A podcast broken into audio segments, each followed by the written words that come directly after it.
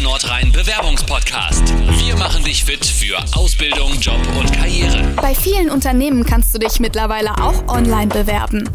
Aber Vorsicht, nicht alle Betriebe wollen Online-Bewerbungen bekommen.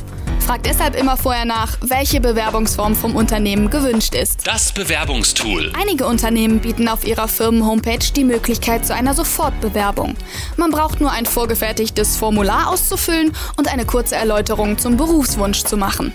Achte hierbei auf jeden Fall darauf, dass alle geforderten Angaben vollständig und korrekt sind. Die E-Mail-Bewerbung. Als allererstes solltest du dir eine seriöse E-Mail-Adresse einrichten. Am besten mit Vor- und Zunamen. Hasi85 at kommt bei Personalchefs meist nicht gut an. Anschreiben und Lebenslauf einer E-Mail-Bewerbung unterscheiden sich nicht wesentlich von denen deiner Bewerbungsmappe. Der Text deines Anschreibens wird zum Text der E-Mail. Das Datum anzugeben ist nicht notwendig, weil das Sendedatum auf jedem Ausdruck zu sehen ist.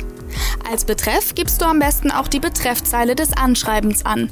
Zum Beispiel Ausbildung zur Kauffrau für Bürokommunikation.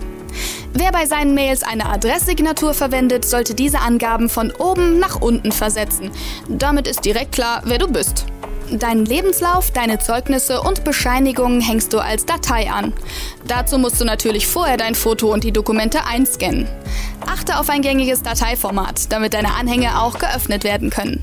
Eine PDF-Datei ist ideal, weil sich Zeilenumbrüche nicht mehr verschieben können. So behält dein mühsam gestalteter Lebenslauf auf jeden Fall seine Form. Wichtig ist auch, dass deine Anhänge nicht zu groß sind. Alle Anhänge zusammen sollten 1 bis 2 MB nicht überschreiten. Die Ladezeiten werden sonst zu lang oder der Posteingang des Empfängers verstopft gleich ganz. Der IKK Nordrhein Bewerbungspodcast. Weitere Infos zum Nachlesen findest du unter Jobs and More auf www.spleens.de.